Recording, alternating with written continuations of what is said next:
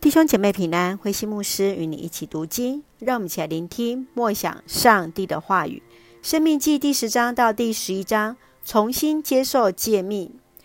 生命记第十章，摩西教导百姓要全心爱上帝，侍奉上帝，要爱侨如同自己。这是为要提醒以色列人，也曾经在埃及当过外侨。在十一章，我们看见在重述历史的经验当中，要爱上帝和遵守诫命的重要。摩西让百姓自己来做抉择，要选择生或死，选择祝福或咒诅，都在于是否要遵守上帝的话语。让我们一起来看这段经文与默想。请我们一起来看第十章第九节：利未支族不像其他支族分配到土地，他们照上主你们上帝的许诺。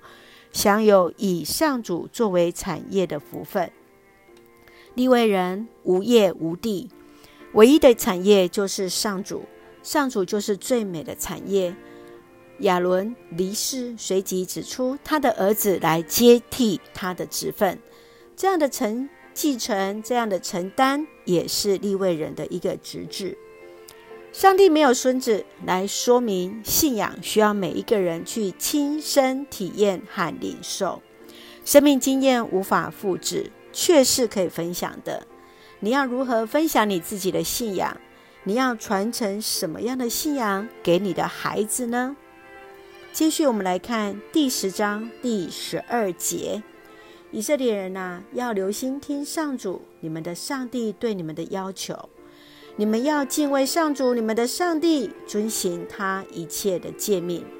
你们要一心一意爱他，侍奉他。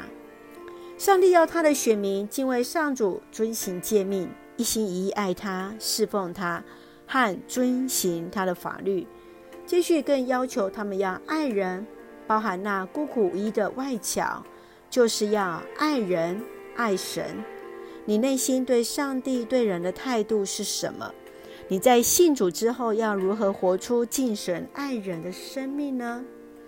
让我们一起将这段经文放在我们的心中，也再一次的去思想我们如何来爱神、爱人。接续，请我们来看第十一章二十六节：我今天把祝福和咒诅摆在你们面前，由你们自己选择。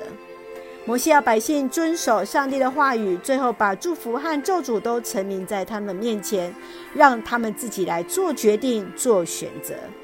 上帝把他的话写明在圣经当中，你所做的选择是蒙福之道，或是受咒诅之路呢？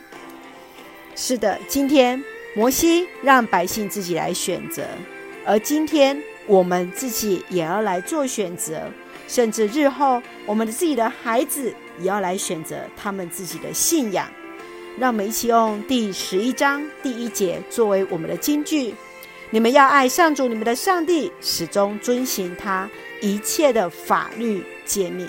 是的，让我们一起来遵行神的话语，让我们的话语，让神的话语成为我们生命的准则。让我们一起用这段经文来作为我们的祷告。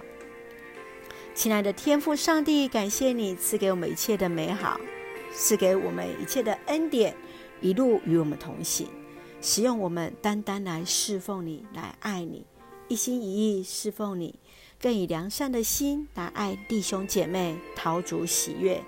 求上帝使我们有智慧选择当走的路，就是领受上帝祝福之道，平安喜乐充满在我们所爱的教会与每位弟兄姐妹。身体健壮，灵魂兴盛，恩待保守我们所爱的国家台湾，来成为上帝你那恩典的出口。感谢祷告是奉靠主耶稣圣名求，阿门。弟兄姐妹，愿上帝的平安喜乐与你同在。让我们看见，当我们重新接受诫命，也让我们再重新思考我们与神的关系。上帝与你同在，大家平安。